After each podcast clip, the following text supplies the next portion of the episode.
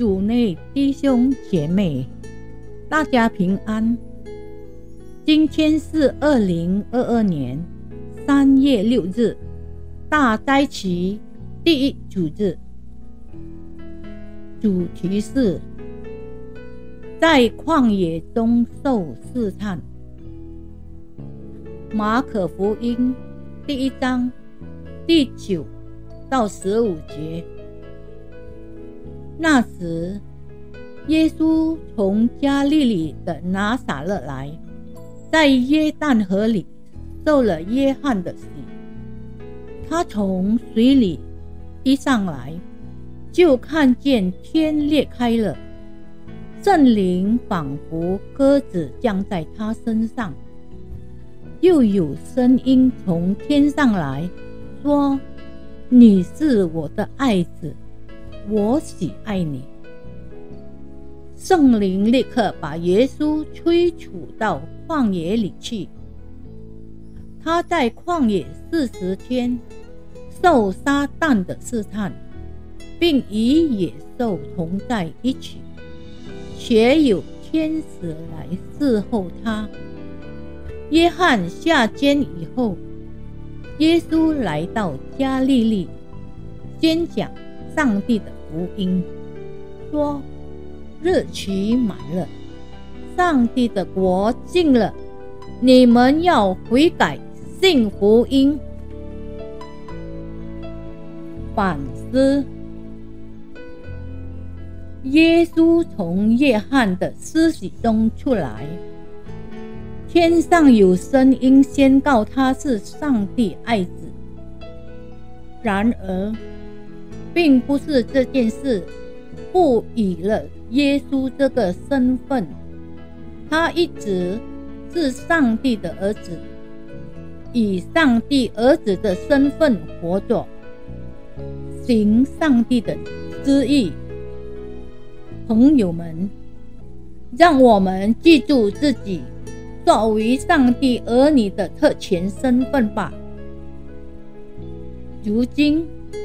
居家办公和网络会议已成新常态，每个人似乎都变成视频会议屏幕上大同小异的方块。我们也许也会因为少了熟悉的办公室及使人眼前一亮的衣装和汽车，而觉得。缺失了一些身份感，但是我们的身份标志既不是有形的，也不是数码化的，而是上帝的儿女，得胜有余、金尊的祭司。耶稣独自经历旷野，那里毫无舒适可言。野兽出没，甚至还有鬼祟的试探者，在圣灵的带领下，在天使的服侍下，耶稣抵挡住试探，胜利而归。今天，狡猾的试探者正在作祟，试图动摇我们对主的信靠。冲淡我们的信心，夺去我们的希望。二零一九冠状病毒疫情似乎把我们许多人抛入旷野，但上帝并非视而不见。我们在主里的特权身份，给我们强有力的帮助。圣灵是我们的劝慰者、保卫师和带导者，兼顾我们被动摇的信心，理清我们模糊的思维，劝慰我们复杂的情绪。耶稣进入加利利。宣布他的国度统治，呼召人悔改，即使施洗约翰被逮捕，耶稣尚有使命要完成。当你遇到逆境时，不要因此而停下旅程的脚步，继续前进，不要放弃。圣灵的恩高和大能在我们身上，使我们成为对未来充满使命的人。